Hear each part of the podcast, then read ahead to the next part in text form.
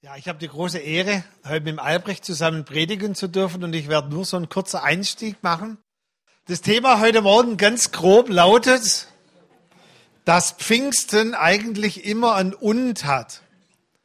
Wir kommen ja letzte Woche her von Pfingsten und unser Thema heute Morgen, das wir uns ein bisschen so gegeben haben, ist, Pfingsten hat immer ein ganz natürliches Und, immer eine Folge.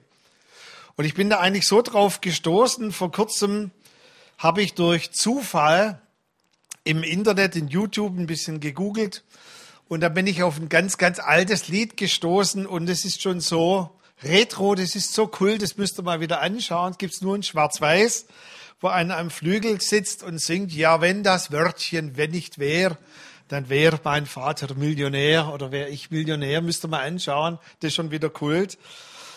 Und dann habe ich mich erinnert, wie unser Lehrer in der Bibelschule gesagt hat, im Griechischen ist es nicht so sehr das Wörtchen wenn, sondern im Griechischen hat das Wörtchen und eine ganz besondere Bedeutung.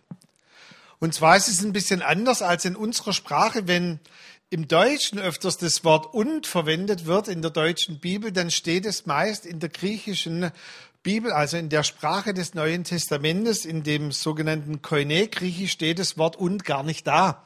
Also ich mache euch mal ein Beispiel.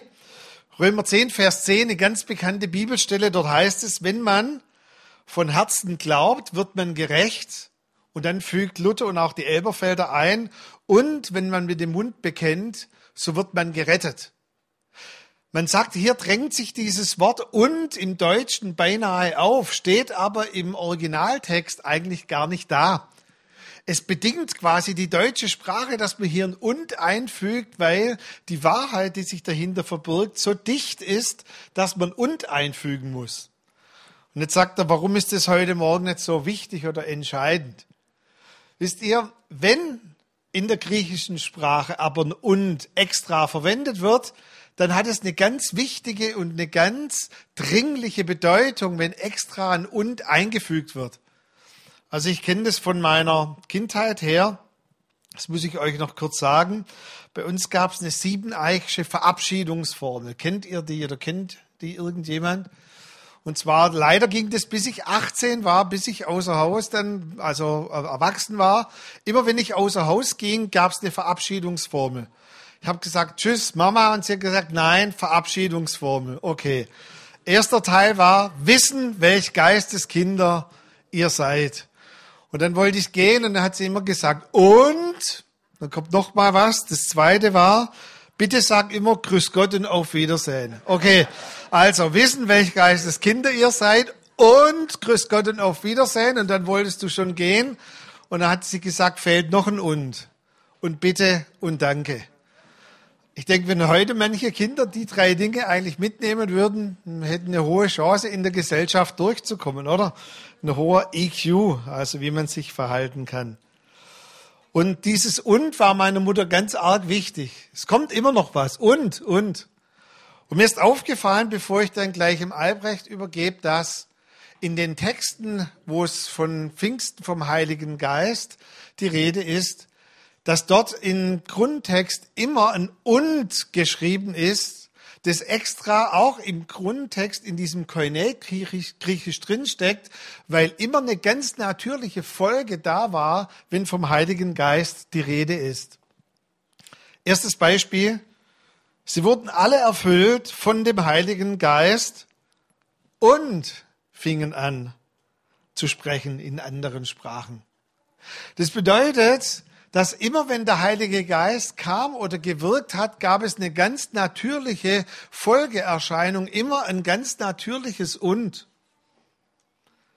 431 und als sie gebetet hatten, erbebte die Stätte, wo sie versammelt waren.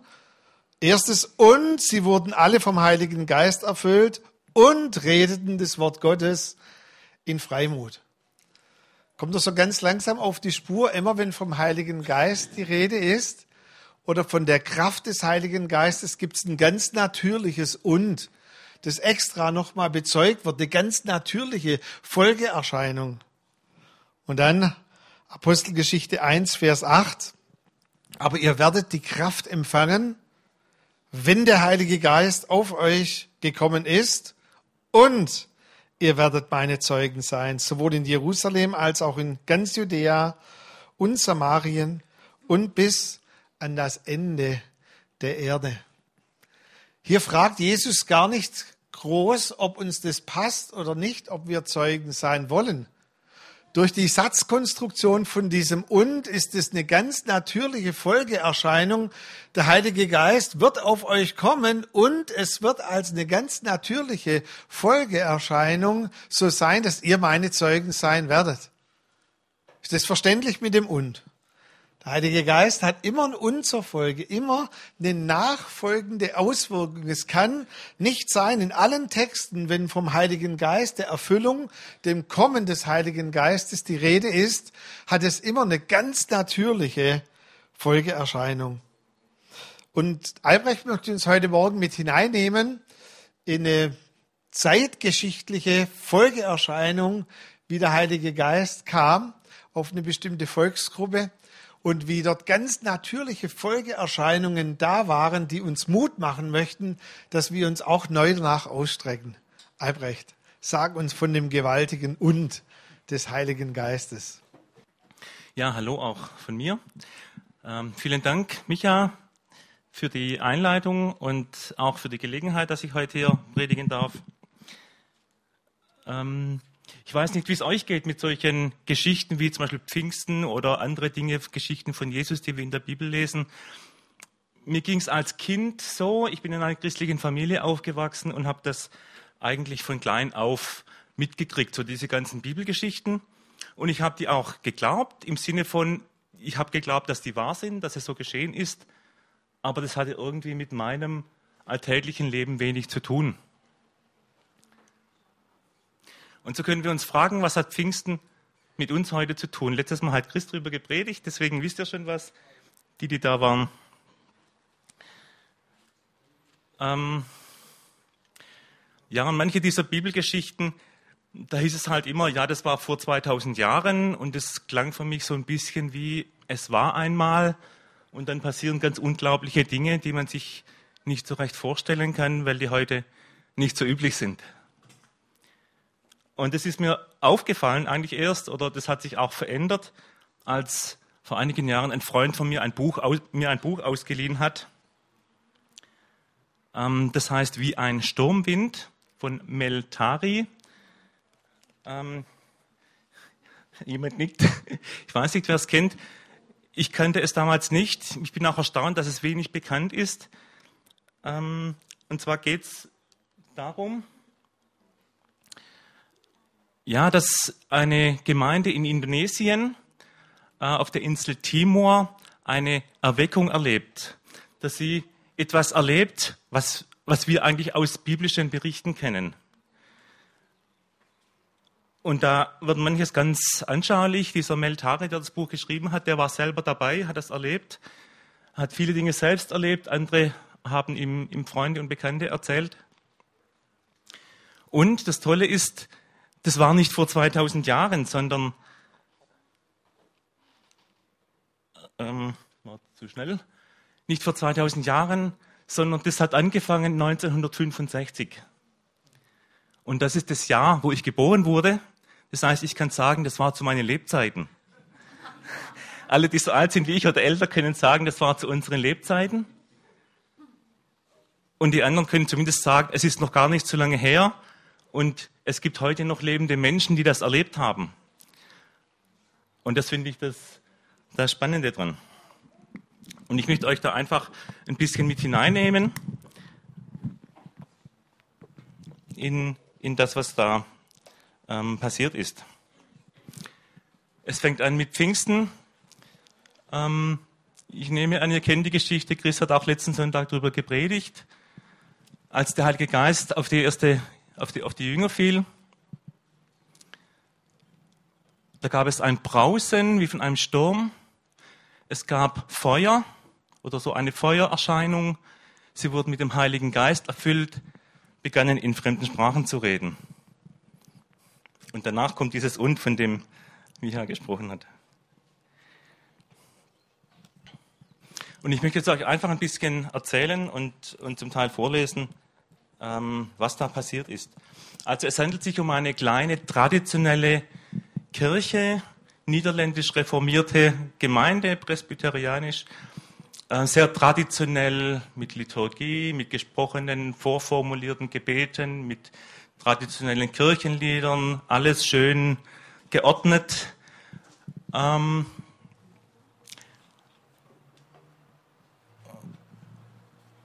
und dann geschieht aber etwas, was diese schöne Ordnung durcheinander bringt. Ich erinnere mich gut an jenen Abend des 26. September 1965. Ungefähr 200 Menschen jeden Alters waren in unserer Kirche zum gemeinsamen Gebet versammelt. Und in jener Nacht, als wir miteinander beteten, kam plötzlich der Heilige Geist auf die gleiche Weise über uns wie damals am ersten Pfingsttag über die Jünger.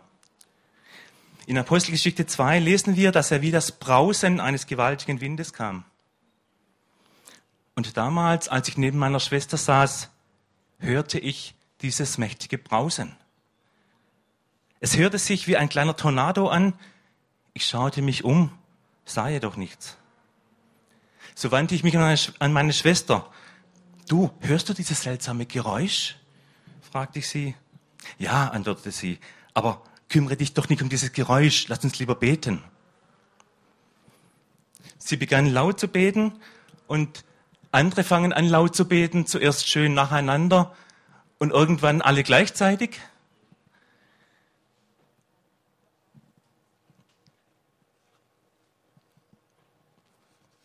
Und er war dann, dieser Meltari war dann selber ein bisschen verwirrt, weil das so ganz gegen die übliche Ordnung war. Die Pastoren saßen vorne und waren auch ein bisschen irritiert, was da passiert. Und schreibt er weiter, ich schaute mich noch einmal um, aber noch immer war nichts zu sehen. Es war nur das Geräusch. Dann hörte ich die Feuerglocke laut und vernehmlich läuten. Gegenüber der Kirche war die Polizei und die Feuerglocke.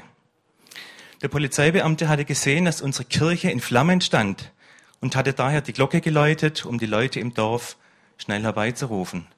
In Indonesien, besonders in Timor, haben wir keine Feuerwehr. Man muss sich vorstellen, Dschungel, äh, wenig Straßen.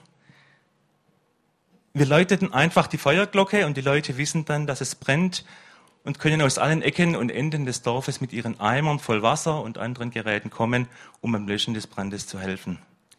Als sie auf die Kirche zukamen, sahen sie die Flammen, aber auch, dass die Kirche gar nicht brannte.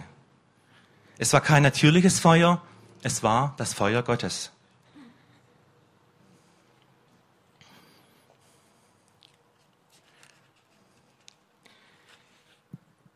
Ja, und innen drin gehen weiter komische Dinge vor sich. Einzelne Personen stehen auf und fangen an, die Hände zu heben. Auch das war damals völlig unüblich dort. Jemand fängt an, in einer fremden Sprache zu beten. Eine Person betet in Englisch, obwohl sie nie Englisch gelernt hat. Jemand anders in Französisch oder Hebräisch oder verschiedenen Stammessprachen. Sprachen, die die eigentlich gar nicht sprechen können, die sie nie gelernt haben. Und als jene Menschen, die herbeigeeilt waren, um das Feuer zu löschen, die Kirche erreichten, hörten sie das gewaltige Beten und sagten, was ist bloß mit den Christen in der Kirche los? Sie sind doch sonst niemals so laut. Und sie haben doch sonst nicht so viel gebetet. Sie drängten in die Kirche, um zu sehen, was los war. Und so waren schließlich an jenem Abend statt etwa 200 mehr als 1000 Menschen aus der ganzen Stadt in unserer Kirche versammelt. Und während der Heilige Geist unter ihnen wirkte, kamen viele von ihnen zum Glauben an Jesus Christus und nahmen ihn als ihren persönlichen Herrn und Heiland an. Sie taten Buße, liefen in ihre Häuser zurück, holten ihre Zaubersachen und Fetische, so magische Gegenstände, ihren ganzen astrologischen Kram und so weiter und brachten sie zur Kirche und verbrannten sie gemeinsam. Niemand predigte an jenem Abend, sondern der Heilige Geist wirkte auf seine Weise.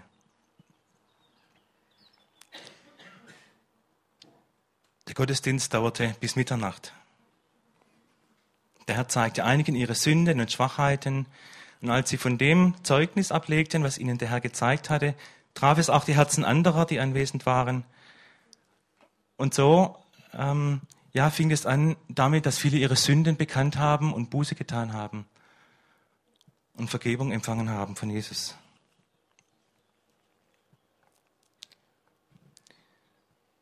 Und plötzlich stand ein Mann auf der Kanzel. Das war ungewöhnlich. Laien durften nicht vorne, geschweige denn auf der Kanzel stehen. Dieser Platz war nur den Pfarrern und Ältesten vorbehalten. Aber dieser Bruder stand vorne auf der Kanzel und öffnete seine Bibel. Ich wusste, dass er sich erst vor einigen Tagen bekehrt hatte. Neu bekehrt und schon predigen, das geht doch gar nicht.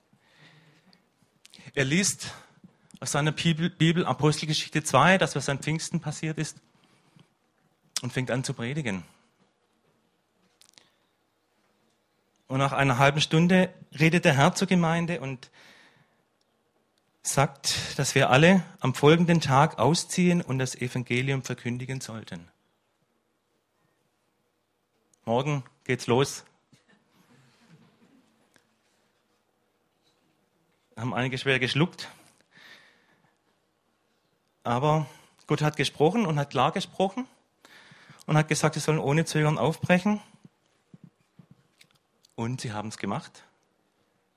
Und während der ersten drei Monate zogen etwa 70 Laiengruppen von Dorf zu Dorf und predigten das Evangelium. Und als sie das taten, folgten ihnen die Zeichen nach, die der Herr in Markus 16, Vers 17 verheißen hat. So begann die Erweckung in Indonesien. Und was sind diese Zeichen? Markus 16, Vers 17. Er sprach zu ihnen, geht hin in alle Welt, also Jesus sprach zu ihnen, geht hin in alle Welt, predigt das Evangelium der ganzen Schöpfung, aller Kreatur. Die Zeichen aber, die folgen werden denen, die da glauben, sind diese.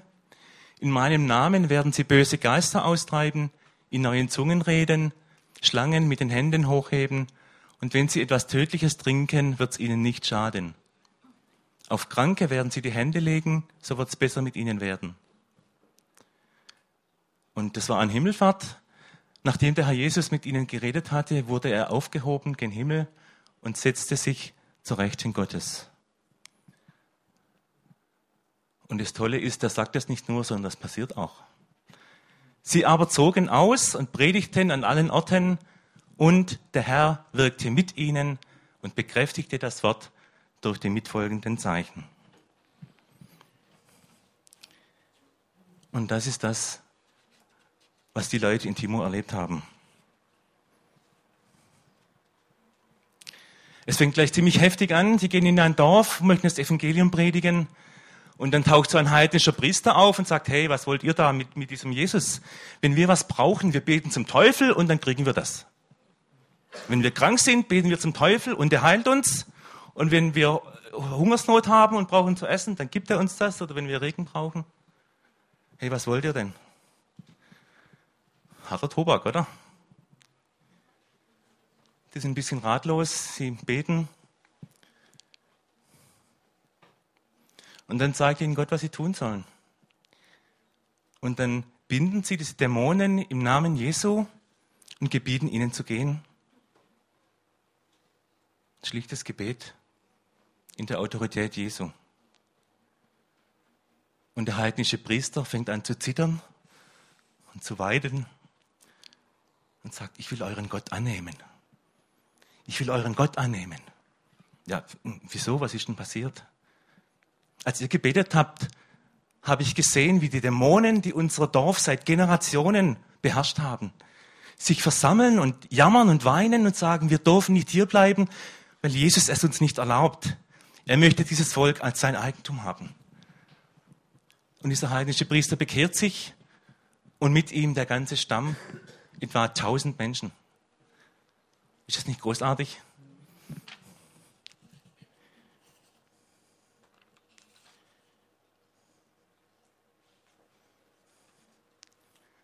In meinem Namen werden sie böse Geister austreiben.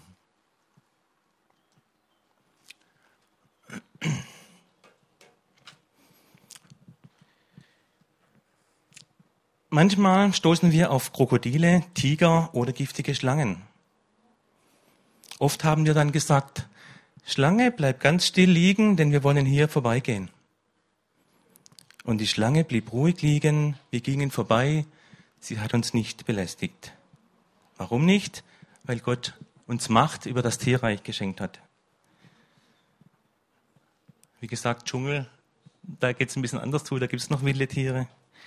In meinem Land gibt es viele Skorpione. Wenn einer einen Menschen sticht, dann kann das sehr schlecht ausgehen. Das kann ein Skorpionstich kann tödlich sein. Aber ich kann bezeugen, dass uns auch in solchen Fällen Macht gegeben wurde. Wenn uns ein Skorpion stach, beteten wir im Namen Jesu und der Schmerz verging. Der Skorpion und andere gefährliche Tiere dürfen uns nicht belästigen, denn wir sind die höchsten Geschöpfe Gottes. Sie müssen uns dienen, so wie wir Gott dienen sollen.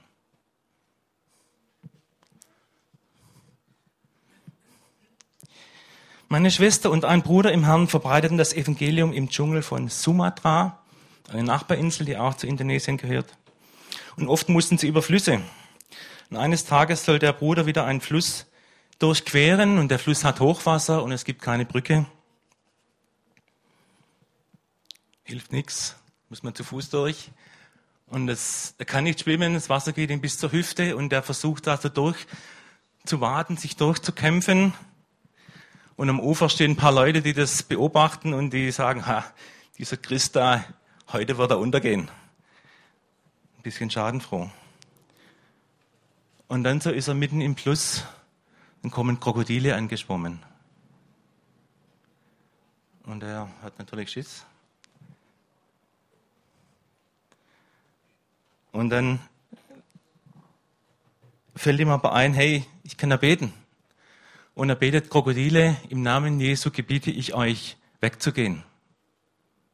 Die Krokodile zögern, die drehen um und schwimmen weg. Hammer, oder? Bei uns gibt es nicht so viele Krokodile, aber Lisa hat zum Beispiel mit einem Hund ein ähnliches Erlebnis mal äh, gehabt. Können Sie nachher gerne fragen.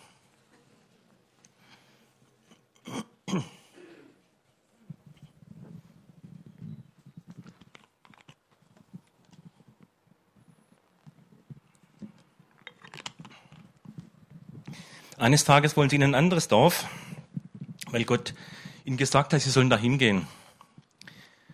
Und als sie das so erzählen, dass sie vorhaben, da hinzugehen, sagen alle, hey, tu das ja nicht. Das ist, das ist hochgradig gefährlich. Die Leute in diesem Dorf, wo ihr hin wollt, die vergiften immer alle Fremden. Da ist noch keiner Leben zurückgekommen. Wenn ihr dahin geht, werdet ihr getötet. Und die betreiben eine Zauberei und Giftmischerei und solche Dinge. Was sollen sie tun? Der Herr hatte mir, meiner Schwester, meinem Schwager und vier anderen ganz klar befohlen, dorthin zu gehen. Und sie sagen, wenn wir sterben, sterben wir, weil es Gott uns befohlen hat. Aber tief im Herzen waren wir voller Angst. Doch dann erinnerte uns Gott an dieses Bibelwort, wenn ihr etwas Tödliches trinken werdet, wird's euch nicht schaden. Und es war ein langer Weg in dieses Dorf, die waren da einen ganzen Tag unterwegs. Und sie kommen dort an und wie es die Gastfreundschaft gebietet, bekommen sie etwas zu essen und zu trinken. Sie wissen nicht, was sie machen sollen, aber sie haben Hunger.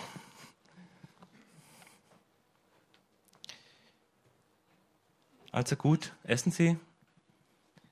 Und nach dem Essen fangen Sie an, das Evangelium zu predigen.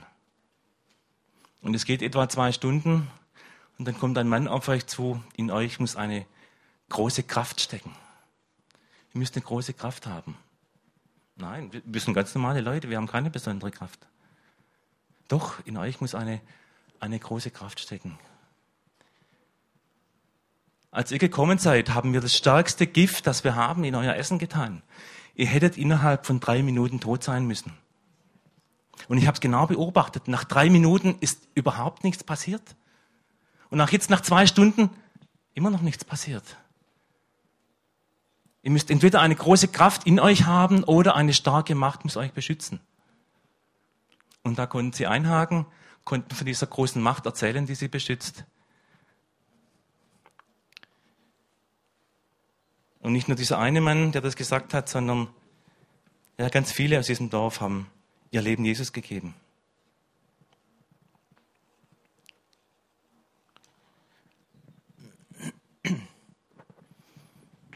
Wenn ihr etwas Tödliches trinken werdet, wird es euch nicht schaden.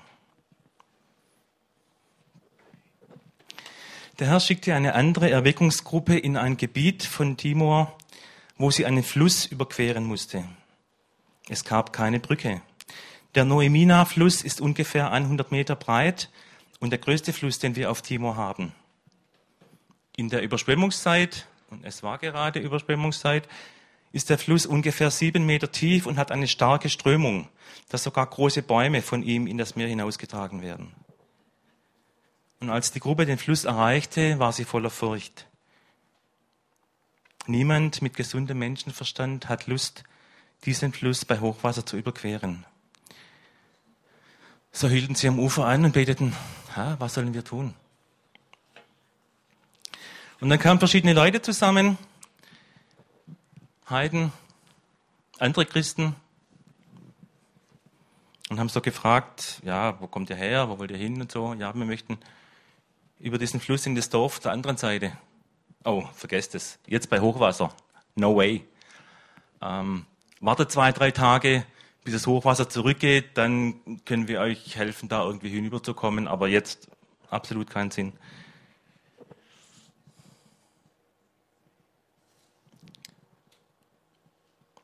Bezeichnend für die indonesische Erweckung war, dass der Herr uns bis in alle Einzelheiten Weisung gab, was wir zu tun hatten, ehe wir uns zum Predigen aufmachten. Wir schrieben sie uns dann auf und befolgten sie genau. Wenn er uns sagte, wir sollten an einem Ort Halt machen oder dort einen Dienst tun, dann taten wir es genau so, wie er es uns gesagt hatte. Er gab dieser Gruppe aber den Befehl, überquert den Fluss. Sind Sie etwas ratlos? Was sollen wir machen? Die einen sind dafür rüberzugehen, aber die meisten sagen, hey, drei Tage kann es ja wohl nicht ankommen. Ähm, wir müssen auch unser Verstand gebrauchen und klug wie die Schlangen sein. Und, und so ging es hin und her, bis ein Vetter von diesem Meltari sagt, nein, der Herr hat uns befohlen, jetzt zu gehen. Der Herr drängt mich in meinem Herzen, den Fluss zu durchqueren. Wenn ihr euch nach den Menschen richten wollt, dann tut das nur. Ihr könnt meinetwegen zwei oder drei Tage hier bleiben, aber ich will dem Herrn gehorchen und ihm folgen. Der Herr hat uns gesagt, dass wir jetzt hinübergehen sollen, deshalb müssen wir es tun, und zwar sofort. Nicht ein anderes Mal, wenn es uns passt. Gott hat damals, Gott hat zu uns gesprochen, wie damals zu Josef, als der Engel Josef befahl, Maria und das Kind zu nehmen und aus dem Land nach Ägypten zu fliehen. Wie traurig wäre es gewesen, wenn Josef Gott nicht gehorcht und bis zum nächsten Morgen gewartet hätte. Dann wäre Jesus schon als Baby getötet worden und hätte sein Erlösungswagen uns nicht tun können. Die anderen warteten noch immer, weil sie sich fürchteten und unschlüssig waren. Aber mein Vetter sagte, ihr könnt hier bleiben, wenn ihr wollt, aber ich gehe jetzt. Er ging einen Schritt ins Wasser. Nein, mach das nicht, du wirst sterben, schrien die Leute. Wenn ich sterbe, könnt ihr allen Leuten sagen, dass ich nicht aus Dummheit gestorben bin, sondern weil ich Gott gehorchen wollte, sagte er. Beim ersten Schritt stand er bis so unter die Knie im Wasser. Beim zweiten, dritten, vierten, fünften und sechsten Schritt ging es ihm bis zum Knie. Und als er in der Mitte des Flusses stand, rief er der Gruppe zu, ihr solltet jetzt lieber auch kommen, das Wasser ist nicht tief. Stehst du auf dem Boden oder auf dem Wasser? schrien sie zurück. Ich weiß es nicht, aber ich fühle Boden unter mir. Er ist unter meinen Füßen. Doch wusste jeder, dass das Wasser eigentlich sieben bis acht Meter tief war. Als sie ihn beobachteten, sah es so aus, als ob er auf dem Wasser stand.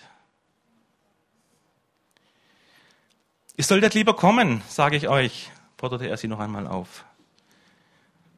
Die Gruppe beriet sich und beschloss dann, ihm ebenfalls zu folgen.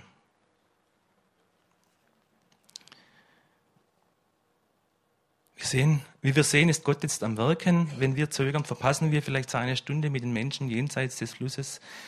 Und das wäre schlimm. So tat die ganze Gruppe dasselbe wie der erste Mann und ging ins Wasser. Sie hatten das gleiche Gefühl wie er, den Grund zu berühren. Als die Scharlustigen am Ufer dies sahen, beide Heiden wie Christen, sprangen auch sie hinein, da sie dachten, es sei nicht tief. Aber sobald sie schon den ersten Schritt ins Wasser taten, wären sie fast untergegangen, denn sie traten ins Tiefe. Da erkannten sie, dass ein Wunder geschehen war. Und der Herr erinnerte sie an den Vers aus Jesaja 43. Wenn du durch Wasser gehst, will ich bei dir sein, dass dich die Ströme nicht ersäufen sollen.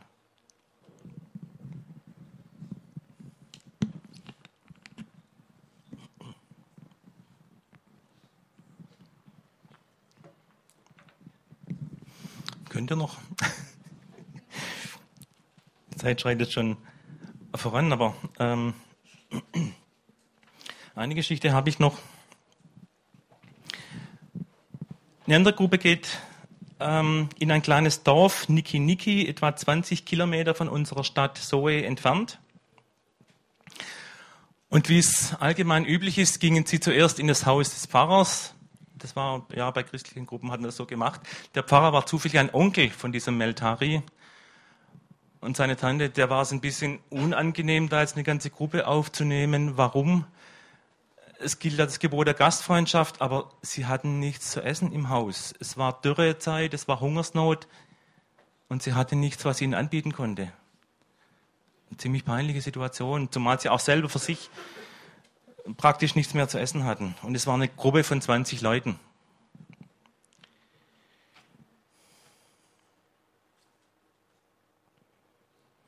Und einer aus der Gruppe ging zu meiner Tante und sagte, der Herr hat mir gezeigt, dass sie noch vier Tapioca-Wurzeln im Schrank haben. Das sind solche, wie man da oben sieht. Das ist so eine ja, Maniok-Pflanzenart äh, und deren Wurzeln sind essbar, kann man kochen, zu Brei oder Mehl verarbeiten und Brot draus machen. Der hat mir gezeigt, dass sie noch vier Tapioca-Wurzeln im Schrank haben. Er hat gesagt, dass sie die kochen sollen. Sie würden für uns alle reichen. Zur selben Zeit hatte der Herr dem Leiter der Evangelisationsgruppe das Gleiche gesagt. So kam auch er zu ihr. Da ging sie in die Küche und fand tatsächlich vier Wurzeln, wie der Herr der Gruppe gezeigt hatte. Wenn der Herr das zu ihnen gesagt hat, will ich ihm lieber gehorchen und sie kochen, dachte sie. Und dann bietet sie da leider auch Wasser für Tee zu holen. Jetzt hatte sie aber nur noch Tee für zwei, drei Tassen im Haus und eine Prise Zucker.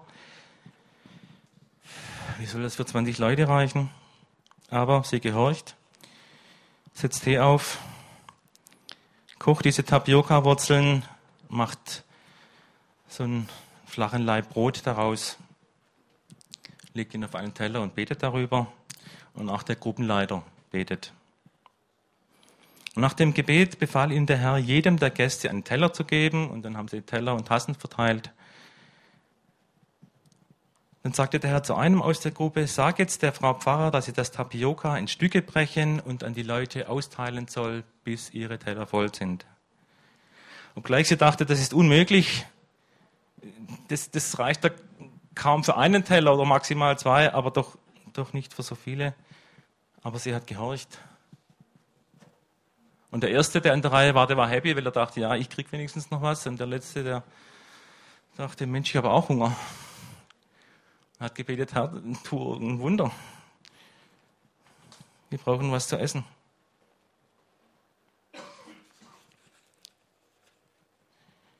Meine Tante nahm das Brot und brach es. Normalerweise bekommt man, wenn man einen Leib durchbricht, zwei Hälften. Aber während sie das Brot durchbrach, wurde die Hälfte in ihrer rechten Hand wieder zu einem ganzen Leib. Der Herr sagte ihr, dass sie immer den Teil, den sie in der linken Hand hatte, auf den Teller legen sollte. So brach sie immer wieder, was in ihrer rechten Hand war. Und dabei musste sie weinen, denn sie erkannte, dass sich unter ihren Händen ein Wunder ereignete. Sie pries den Herrn und weinte und brach das Brot immer weiter. Der erste Mann hatte seinen Teller voll und auch der zweite und der dritte. Da erkannten alle das Wunder. Sogar mein Freund, der als letzter an die Reihe kam, bekam einen ganzen Teller voll. Auch er dankte dem Herrn und sagte, Herr, du hast ein Wunder getan. Und alle holten sich, nachdem sie das Tapioca-Brot gegessen hatten, ihren Tee. Tapioca ist nämlich sehr trocken. Wenn man nichts dazu zu trinken bekommt, ist das fürchterlich. Meine Tante wollte jeweils nur ein wenig in die Tassen gießen. Aber der Herr sagte, füll die Tassen ganz. Und sie gehorcht und füllt die Tassen. Und der Tee fließt einfach weiter. Jeder hatte was zu trinken und viele tranken zwei oder drei Tassen Tee und die ganze Gruppe aß, bis jeder satt war. Ja, es blieb sogar noch etwas von dem Essen übrig, so dass selbst die Hunde satt werden konnten. Der Herr sorgt auch für die Tiere.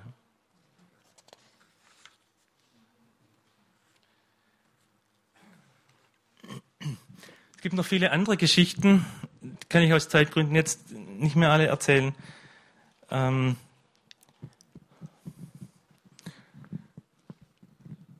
zerbrochene Ehen werden geheilt durch ein Wort der Erkenntnis und dadurch, dass Menschen Buße tun und sich versöhnen. Sie erleben eine Wolkensäule, die ihnen vorangeht und ihnen Schatten spendet. Sie erleben, dass es um sie herum regnet und sie wandern stundenlang. Sie selber bleiben trocken und drei Meter vor hinter ihnen, neben ihnen regnet's. In einem anderen Fall kommen sie in ein Gebiet, wo lange Dürrezeit geherrscht hat und sie beten um Regen und es regnet.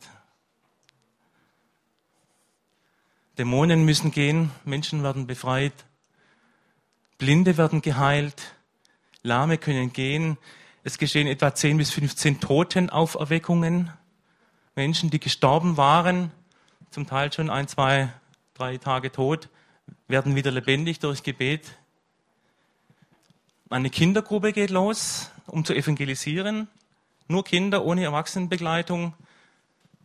Stundenlang durch den Dschungel marschieren die und dann werden sie gefragt von dem Erwachsenen, hey, habt ihr da keine Angst, wenn ihr da so alleine durch die Gegend lauft und, und niemand Erwachsenes dabei? Und die sagen, nö, warum?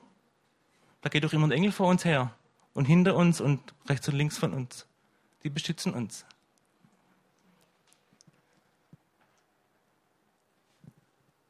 Bei Abendmahl auf der Insel Timor wächst kein Wein und haben kein Geld, sich wegen zu kaufen. Sie nehmen Wasser. Gott verwandelt das Wasser in Wein. Besser als der beste Burgunder. Ich war zu schnell. Evangelium wird gepredigt, viele Menschen bekehren sich. Allein in den ersten drei Monaten kommen 80.000 Menschen zum Glauben an Jesus Christus. Das ist eine Stadt wie, wie Ludwigsburg, oder dreimal Ditzingen mit allen Teilorten.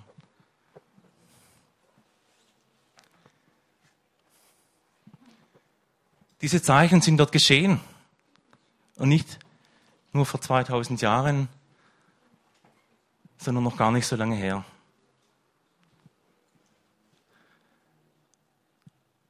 Und da bewahrheitet sich dieses Wort, das in der Bibel steht. Jesus Christus ist dasselbe. Gestern, Damals vor 2000 Jahren und heute und in Ewigkeit. Das wäre ein guter Moment, Amen zu sagen.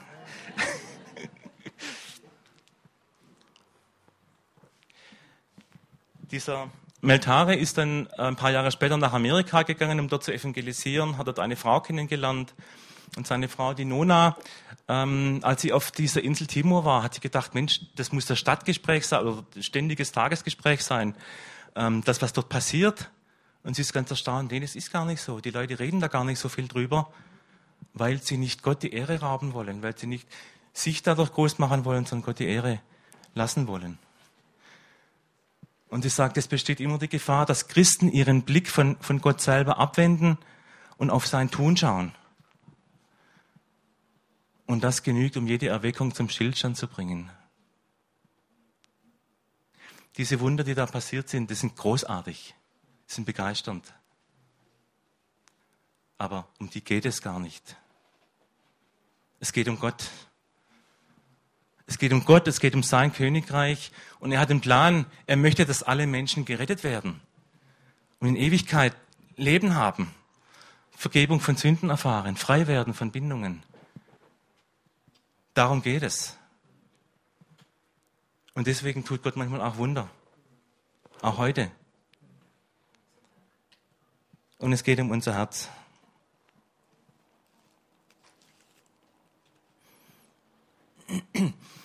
Als ich das Buch gelesen habe, ging mir es so, dass ich zum einen sehr berührt war, überwältigt, begeistert, ermutigt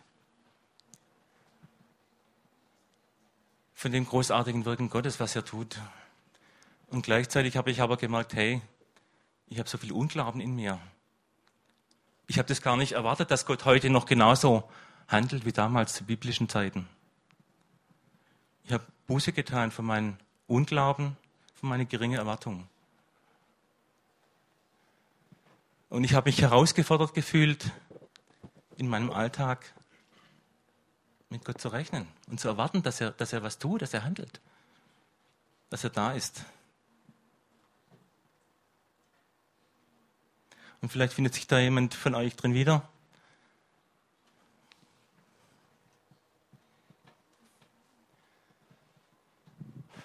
Ja, ist ja schön, dass es in Indonesien passiert, aber ähm, wie ist das bei uns? Lisa und ich waren über Pfingsten, also letztes Wochenende, bei einer Konferenz in Lüdenscheid, bei einer Pfingstkonferenz Burning Hearts mit Walter Heidenreich und Co. Einige ähm, tolle Referenten, unter anderem eben dieser Meltari, der das Buch geschrieben hat, von dem ich erzählt habe. Und Gott hat mir äh, die Gelegenheit geschenkt, kurz auch mit ihm persönlich zu reden. Ähm, so sieht er aus, oder so sah, sah er vor ein paar Jahren aus. Er ist heute 70 Jahre alt. Das Ganze war ja vor 50 Jahren. Er war dort so um die 20. Und er war immer noch voller Feuer und Energie. Jung, dynamisch, also nicht, nicht jung, aber er hat jung gewirkt. Mit 70 und reist noch durch die Welt, um zu predigen. Und ich habe ihm eine Frage gestellt in Timor ist die Situation, in Indonesien ist die Situation vielleicht eine andere gewesen. Die haben manchmal wenig zu essen und sind darauf angewiesen, dass, dass Gott eingreift. Es gibt dort wilde Tiere. Es gibt dort keine Krankenhäuser. Die sind auf Gottes Hilfe angewiesen. Gott muss dort viel mehr Wunder tun. Ich habe gefragt, wie, wie ist denn das bei uns? Was können wir Europäer denn tun, um um Gott zu ermöglichen, bei uns auch solche Dinge zu tun. Und dann hat er gesagt, zwei Dinge. Und das eine ist, auf die Stimme des Heiligen Geistes hören. Und tun, was er sagt. Einfach schlicht gehorchen, das umsetzen. Ohne Zögern, ohne äh, Ja und Aber und Einfach tun. Mach's einfach, aber mach's einfach. Wir haben manchmal so ein, so ein verklärtes, religiös überhöhtes Bild von, von Jesus und von den Bibelgeschichten. Und ich denke, wir müssen das irgendwie einfach in unseren Alltag runterbrechen. Wir müssen es konkret machen. Und wenn Gott redet und sagt, geh, dann ist die Frage, traue ich mich, diesen Schritt zu machen? auf das Wasser, auf das Unbekannte. Und vielleicht ist es so, dass wenn wir etwas mit Gott erleben wollen, was wir noch nie erlebt haben, dass wir dann etwas tun müssen, was wir noch nie getan haben. Wenn wir etwas mit Gott erlebt, erleben wollen, was wir noch nie erlebt haben, müssen wir vielleicht auch etwas tun, was wir noch nie getan haben. Es klingt einfach, aber es ist eine sehr große Herausforderung.